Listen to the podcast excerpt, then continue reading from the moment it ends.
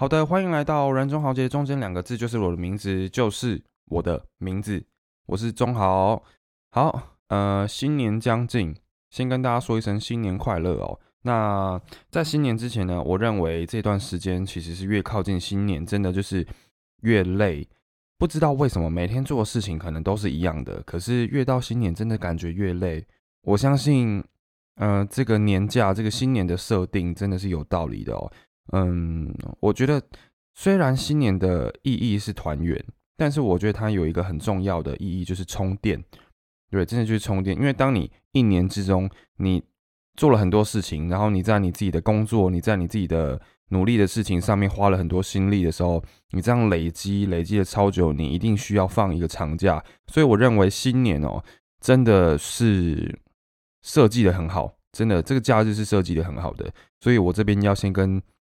嗯，各位新年还要上班的朋友们，说声辛苦了。尤其是在这个疫情严重的期间呢，呃，还要加班的这个护理人员啊，然后医院的工作人员，真的是很辛苦。那大家呢，平常你去超市或者是 Costco 啊，你尽量就是呃不要买太多的货，不要囤货，因为呃最近听到了很多就是护理师的朋友，他们其实在下班之后去逛超市啊。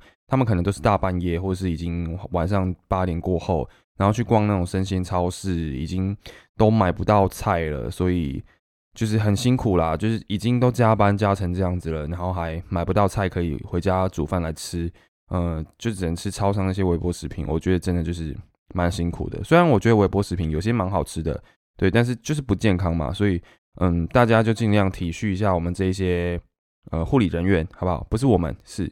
他们那一些护理人员，OK，好，那为什么我会说越接近新新年越累哦？原因是因为，嗯，过去这个礼拜真的是有点负能量爆炸的情况，尤其是教课，教课这件事情对我来说已经是到了一个不能再糟糕的地步。不是说我教的不好，而是说我教课的心态以及教课后的心情，真的是有越来越差的趋势哦。那尤其是在上礼拜四的时候啊。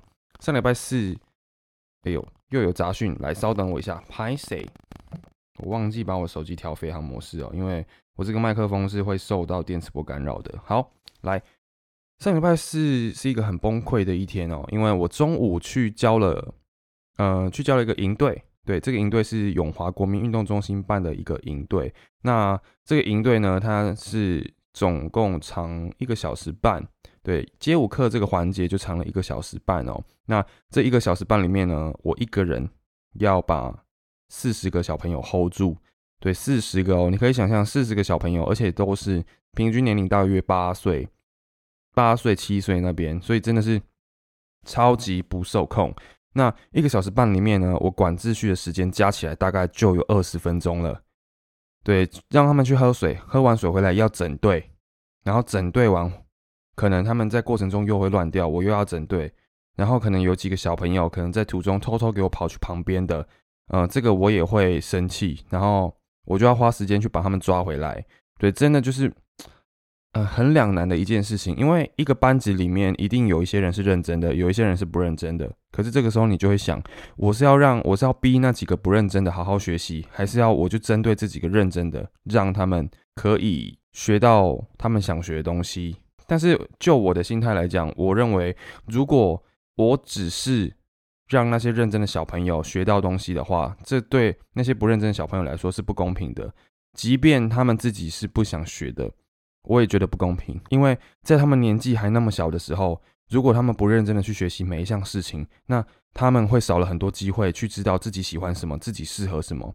所以我认为我应该要尽我最大的力气，去让每一个人都有。找寻这件事情乐趣的机会，所以我宁愿花很大的心力，我就算用吼的，我也要让他们学习。所以当有两三个小朋友跑去墙角躲起来的时候，我就直接穿越那些认真的小朋友，然后去找那两个小朋友，我就跟他们说：“哎，老师是不是在上课之前就跟你们讲了，如果你们不认真学习，哎，你们就要站在旁边罚站，然后双手举高高，举一整节课。”对，虽然这个是体罚，但是其实我没有实施哦，我没有实施，我只是用这一点来让他们怕。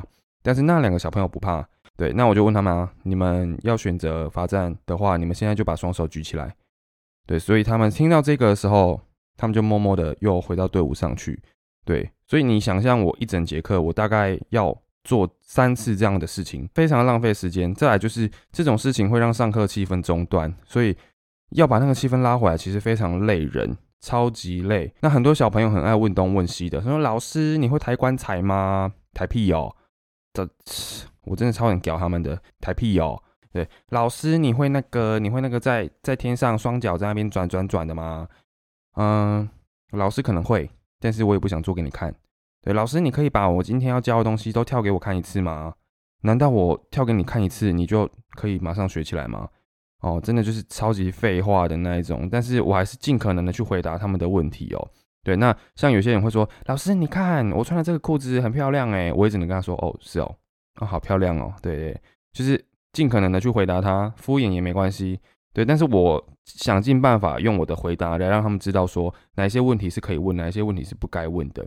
对我用我的反应去让他可能有一点点失望，让他知道说问这种问题是不会有好回应的。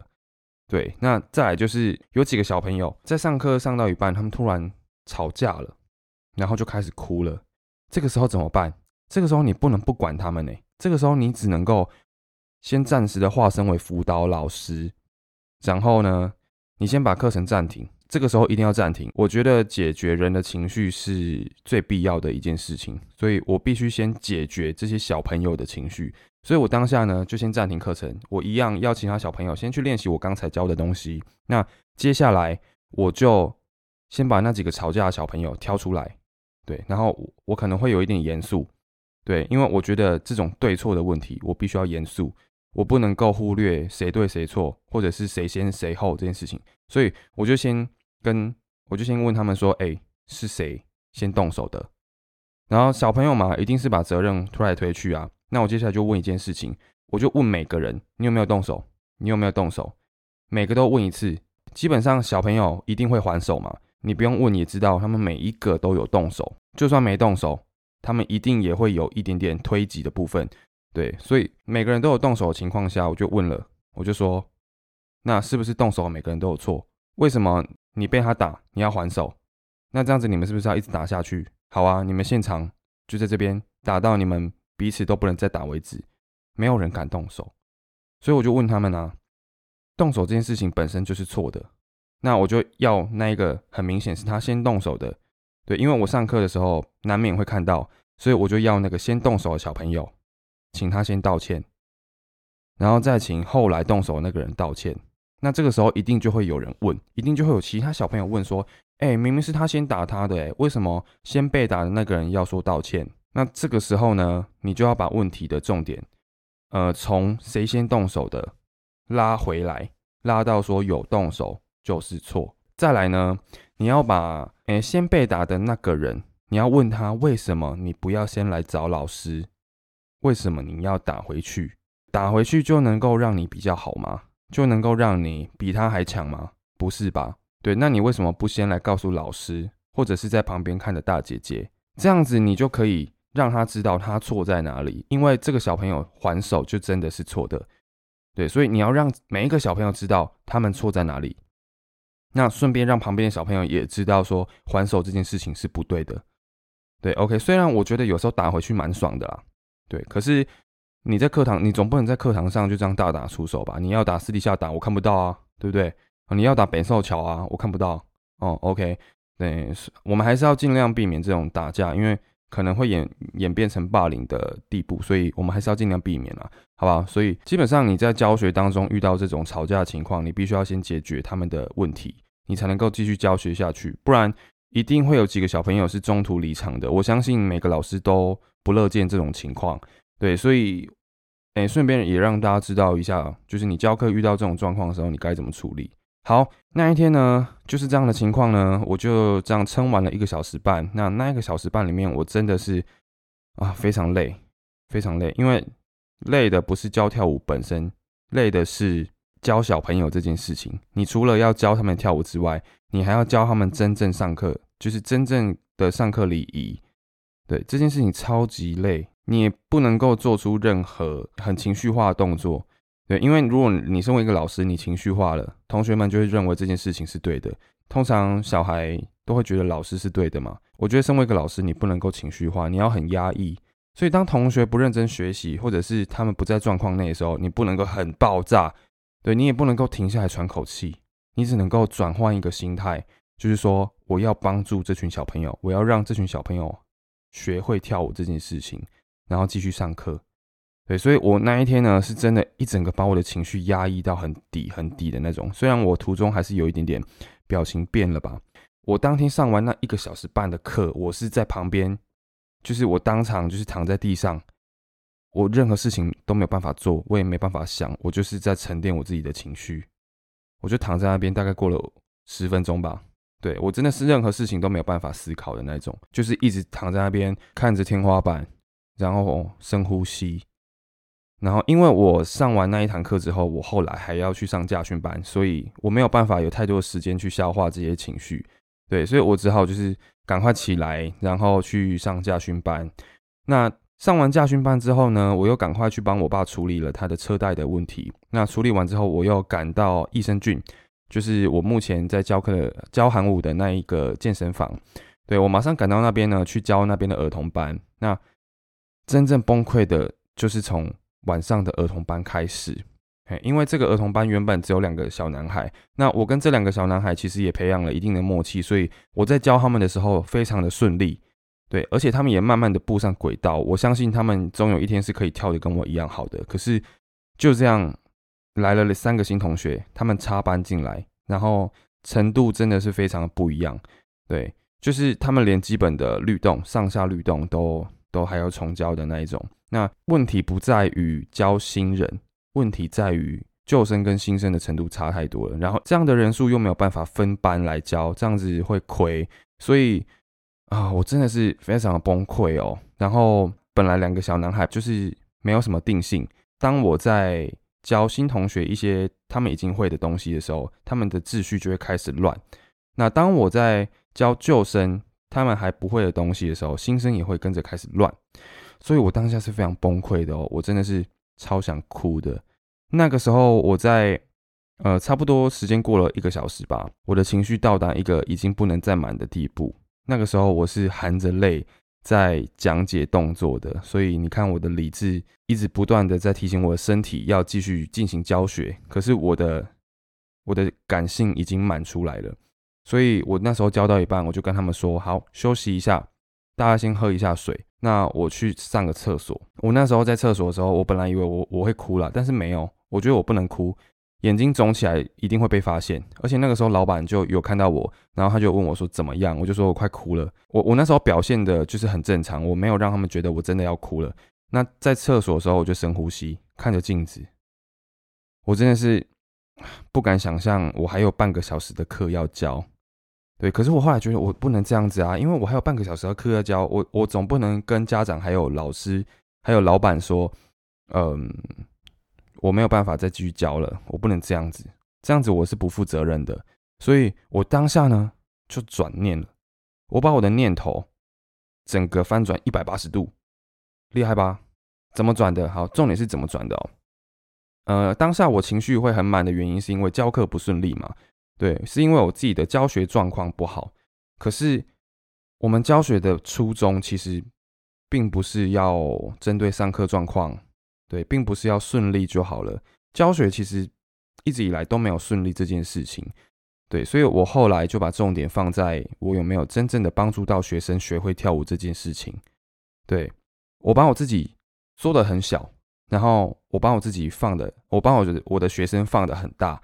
就跟我上上一集有讲到的，就是，嗯，我们身为老师，我们必须要把自己缩小，我们要把自自己可以获得的利益，或者是把自己的情绪放得很小，然后我们要把学生这个问题，对，我们要把它非常的重视，对，把它当成是一个我们做这件事情的目标，我们才能够真正的做好教育这件事情哦。所以，嗯，我当下呢，一想到这件事情，我就发现，对。干，我在干嘛？我我刚才想哭的那个情绪，不知道是怎么样，全部都没了。对于是呢，我经过了一下下，大概三到五分钟的休息，我又回到教室去，然后我就，那真的就是顺利很多啦。然后就做教完那个半个小时啊，就那一堂课对我来说真的是资讯量有点太大。对我发现这个道理的时候，我真的是很惊讶，就是为什么我可以在五分钟之内呢，就把我的负面情绪处理好，然后去帮助到我的，去帮助我的学生学跳舞。后来我想到了一个很重要的道理是，有负能量是没有办法帮助到人的。呃，不管你是做什么行业，不管你是做服务业，不管你是做餐饮业，不管你是做教育，或者是设计什么什么行业都一样。你都是在帮助别人，但是呢，今天当你有负能量的时候，你是没有办法做好这份工作的，对你也没有办法好好的去针对你的客户去帮他解决问题。对，这这种问题就像是你是一个失恋的人，你还要去安慰失恋的人，这感觉是有点难的吧？对，除非你们互相取暖嘛，你们抱在一起，什么话都不要讲，但是不太可能，对，不太可能，你一定会想要帮他解决一些问题啊。可是当你失恋的时候，你也只会把重点放在自己身上，所以可能事情会变成哦，我在分享我失恋的事情，我在讲我那个男的有多不好。我在讲的时候，你根本没有进入我的状况，反而是你一直在讲你自己的事情。我们没有获得一些慰藉，对我只是一直知道你有多不好，我有多不好，然后两个人的负面情绪就会一直叠加，对，就是这样的状态。所以我认为你必须要先去排解，或者是先把你的负面能量放到一边，对你才能够呃。真正的去帮助到别人，进而让你重回到这个工作的环境哦。所以我认为，万一你真的心情很不好，或者是你负面情绪很不好的话，你就先去休息个五分钟、十分钟，或者是你就先请个半天假，或者是请一天假，让自己好好放松一下，这样子是最好的状态哦。那我自己本身这一阵子已经很少有这么低潮、这么负能量。的时候了，所以，嗯，这个这个是我很难得的方式啦。那也就是我这一集为什么会想录这一个的原因，就是我想要跟大家分享一下我自己转念的过程。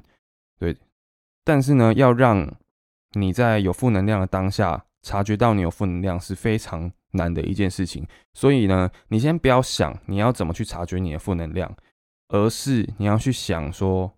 当你开始觉得事情不顺利的时候，其实就会有负能量，对。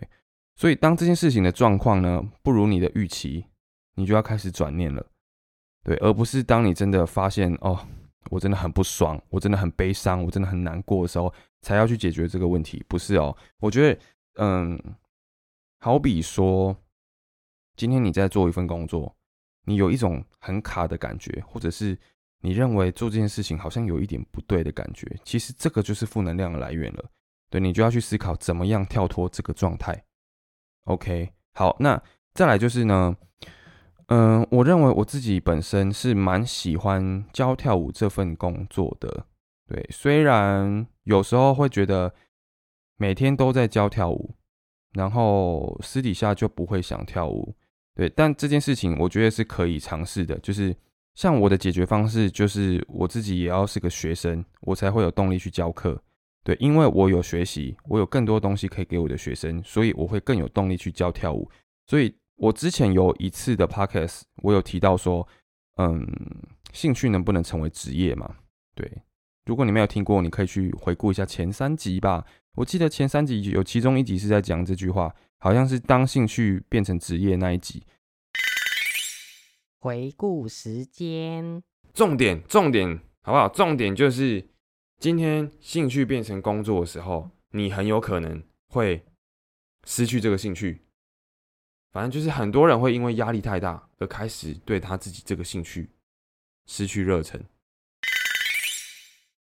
对我我自己那时候有一个烦恼，就是说我教跳舞教到最后真的不喜欢跳舞了。对，但是我后来发现，只要我持续当一个学生。我就还是会喜欢教跳舞这件事情，对。但是呢，喜欢教跳舞，所以教跳舞就不会有负能量吗？我认为不是这样子的哦。负能量它有点像是我们的机车里面的黑油，对。我们机车呢，呃，你骑在路上上下班，你可能会耗汽油，那你耗完了之后再去加就好了嘛，对不对？这就跟体力一样，我们的体力会花，呃，会花光。所以我们需要休息，休息完就会有体力。可是负能量这件事情，它不会随着休息而减少，它就有点像机油，就是你骑一段时间，它会变成黑油。对，那机油就是我们的正能量，那黑油就是我们的负能量。对，正能量跟负能量它是会都是会累积的东西，它不会随着你休息而去呃减少。所以我认为每个人都要有自己排解负能量的方式。对，像嗯像是拿教跳舞来举例好了。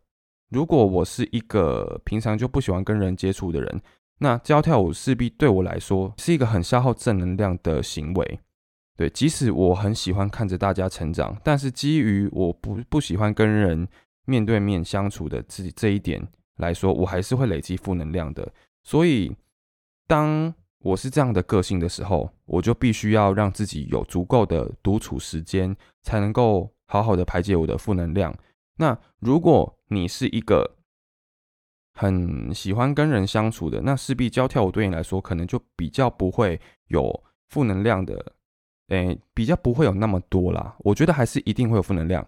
对你讲到这边，你可能会很疑惑，就是说，呃，喜欢教跳舞，喜欢跟人相处，这两点都达成的时候，是不是就不会有负能量？不对，不对，每一件事情遇到不顺利的时候，都会累积一点负能量，或者是。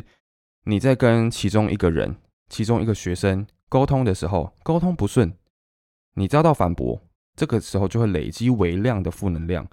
对，那这个时候呢，这些负能量要怎么去排解？我认为，呃，我自己选择的方式是跟朋友去相处，跟朋友去聚会，就是跟一些我日常可能，嗯，可能会有联络朋友，但是我们平不太会见面，那我就会偶尔跟我朋友聚会聊天一下，对，去排解我的负能量。OK，那嗯，再来另外一个排解负能量的方式，就是检讨过去，活在当下，放眼未来。哦，这听起来好像是很心灵鸡汤的东西哦，但是我认为这个东西是很有用的。就是很多人会因为过去发生的事情而过意不去，可是发生的事情就已经发生了，你能怎么样？哦，这个问题就有点像是。你跟前任已经分手了，你还要去说他哪里错，说他哪里不好，这个就就很不好啊。可是我们一定要去检讨我们自己。对，在过去每一件事情，你认为这件事情有不好的结果的话，那我们必须要去找到问题。就例如说，我今天嗯学开车好了，我今天去上驾训班，我被教练骂的就是一无是处。但是为什么我会被骂的一无是处？这个才是。这个才是呃检讨的重点，对教练骂的多凶，那个都不是重点，重点是我们哪里做错，哪里做的不好，我们要怎么改，这个才是一个重点。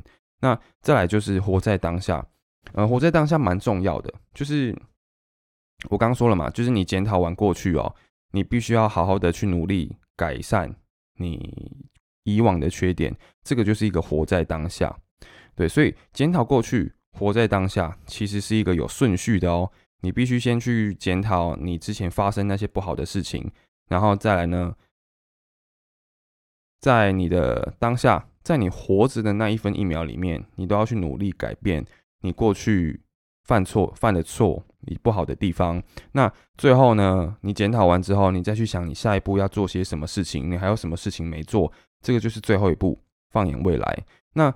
这个我可以跟大家分享一个我最近遇到的一个故事，不是我本人，但是是我的一个学妹，对，一个学妹，一个南大学妹，她现在是我的学姐。OK，那嗯，基于个人的资料保护，我就不公开她的名字。对，那我就跟大家分享一下她的故事哦。她嗯，有一天 PO 了一个现实动态，然后他就说他心情很不好，很低潮。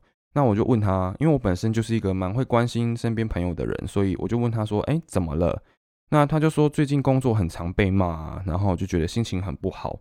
那我就跟他说，嗯，是最近犯了很多错吗？然后他就说，是是有犯一些错，但是我现在心情不好的点是因为我很怕我今天有什么事情没做好，然后明天又要被骂。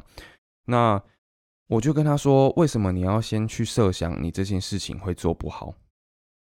呃如果你有好好改善，如果你有好好检讨你之前犯的错的话，那我觉得你就不用担心，并且你要去相信你这件事情会做得很好。然后我就跟他说：“哎，你很焦虑哎，但是我我个人是觉得被骂是一件很好的事情哦。这边就是我的第一个转念的点，对你被骂的当下，你可能会心情很不好，可是事后呢，你要去思考，其实被骂就代表你还有学习的机会，对，而且是合理的被骂哦，不是不合理的被骂。对，合理跟不合理其实很好去分辨啊。对，合理的就是你也觉得对我这件事情没有做好，所以那个就是合理的被骂。那不合理的被骂呢，就是他可能会啊，就拿我驾训班的教练来举例好了。不合理的被骂就是怎样？哎，你跳舞的人呢？那你怎么离合器会踩这样？嗯，其实跳离合器跟跳舞这件事情，两件事根本就不是同一件事情，但他还是拿另外一件事情来混为一谈，这个就叫不合理的被骂。对，然后，嗯，我这个学妹她就回答我说，好像被骂太多次了。然后我就跟她说，是同样的错犯很多次吗？还是都是不同的错？那他就回我说，都不太一样。我就说，那很好啊，那有很多次学习的机会。然后，嗯，他就跟我说，对，可是他常常会漏东漏西，而且老板讲话也不好听。那我就跟他说，跟我的汽车教练一样，很白目，嘿。然后后来我就跟他说：“嗯，你不要把事情想成是我会被骂，你要把它想成是你哪里需要做得更好，而不是做不好会怎样。对，有些事情我们必须要把它重点放在过程，而不是结果。对，虽然我们两件，呃，两个思考方式都是为了好的结果，但是呢，我认为其实。”比起结果，我觉得你想着过程会更好。对，在做事情的时候啦，你想着过程反而会更好，对，而不是去想着结果会怎么样。其实那个都是呃负能量的一个来源哦。对，所以有时候可能我们会因为一件事情做不好而去睡不着觉啊，或者是心情不好什么的。我觉得那个都很没必要啦。对你需要心情不好的只有。你总是没有办法做好这件事情，对，这样子才需要心情不好，因为就代表这件事情不适合你嘛。那假设这件事情又是你喜欢的事情的话，那又更难过，对。所以我认为，就是大家如果遇到这种事情的时候，你要适时的把重点放到别的地方去，对。那如果你说我太正面的话，我觉得是还好，因为我之前也是这样的一个人，对，所以我认为大家都是有机会。可以把事情的重点稍微聚焦到不一样的重点上面去。OK，好，那嗯，接下来想跟大家分享一件事情，就是跳舞的负能量是从哪里来的哦？那我觉得跳舞的负能量呢，我们要把跳舞这件事情分成两个层面来讲，就是练舞跟跳舞。大部分的负能量会从练舞来，为什么？因为我认为跳舞这件事情本身是开心的。但是我们在练习的过程中呢，一定会觉得很痛苦，一定会觉得备受折磨。对，尤其是因为我们练舞通常是把我们不会的地方嘛，不会的东西，然后把它挑出来练，然后一直反复的去练它，可能会有点 boring。对，然后可能过程中也没有人陪着你一起进步，然后你还要去承受一些嗯别人的指教，然后自己的自己对于自己跳舞的那种羞耻感。对，那个是很痛苦的。不过，嗯，我认为，当你练舞练到一个程度的时候，当你可以开始随着音乐一起摆动的时候，那个就是跳舞的正能量的开始。对，所以很多人会觉得跳舞很开心啊，跳舞非常快乐啊，然后怎么会一开始进来跳舞这个兴趣就好不开心、好痛苦？嗯嗯，我觉得你一开始跳舞绝对是不可能开心的，呃，除非你这个人就超不要脸。对，当你跳舞还没有任何美感的时候，你是不可能会开心的。只要你有一点点的羞耻心跟审美观，你一定会是不开心的，懂我意思吗？所以，如果你想要在跳舞这个兴趣里面获得快乐、获得成就感的话，那你一定要先经过痛苦的练舞，你才有办法去好好的跳舞。那再来就是，呃，很多人其实没有办法在跳舞跟练舞之间做一个转换哦。那我我觉得这个是一个勇气啦，这个是一个勇气。你有没有勇气去随着音乐乱跳？这是一个很重要的一点。那再来就是，你如果是一个平常就很习惯看镜子练舞的人，那你在跳舞的时候，你就要试着不看镜子，然后借由音乐，然后去跟别人交流你的身体，交流你的身体，听起来真的很 A 耶。好，不重要，反正就是 share your body，分享你的身体，分享你的 flow，分享你的 grooving 去给别人。然后这个时候，你只要随着音乐动，大家就会觉得啊，就是会很沉浸在这个音乐里面。然后你跳完之后，再去欣赏别人的 grooving，欣赏别人的 body，欣赏别人的，欣赏别人的，对，就是各种线条跟舞步。对，那你就可以进而去从跳舞这件事情获得快乐，获得成就感。那我们就先不提比赛。的名次，我们就从呃最单纯跳舞的开心，我觉得那个就很足够了。所以，如果你是一个刚接触跳舞、刚接触不管什么舞蹈的人，我都希望你可以继续坚持下去啦。那为什么会希望跟大家讲这个？因为最近在教小朋友的时候啊，就是我有一个呃一生的儿童班，有一个小朋友，他常常会因为自己跳错或者是跳的不够好而。觉得自己是一个废物，因为他本身就是他的家长是很要求他的，所以他，嗯，家长很要求他之外呢，也很少肯定他，所以他会很没有自信，所以他已经跳的很好了，我认为他已经跳的很好了，那他还是会觉得自己跳的不够好，对，只是因为我可能会跟他说你哪一个舞步跳错了，这样，对，所以我事后会去跟他说你跳错了就只是跳错了，可是你没有跳的不好。对你跳的很好，你要有自信。所以我后来发现到这一点之后呢，我的教学方式就改变了。对我不会太去雕他们的舞，对我不会太去跳雕他们的舞，我就是要他们一直跳，一直跳，一直跳，然后我们就一直对音乐，一直轮流跳。那可能他每跳一次跳错了，我就会跟他说加油加油，或者是呃先给他鼓掌。我会先跟他说，哎厉害哦，啊你那个你那个是怎样？对，就会先跟他跳一下，开一下玩笑。对，先称赞，再开玩笑。那这个开玩笑呢，就是有点像是拿一根线在编他的感觉啦，反正就是也不痛不痒的，他只会知道哦，我跳错了，好，我下一次跳得更好就好了。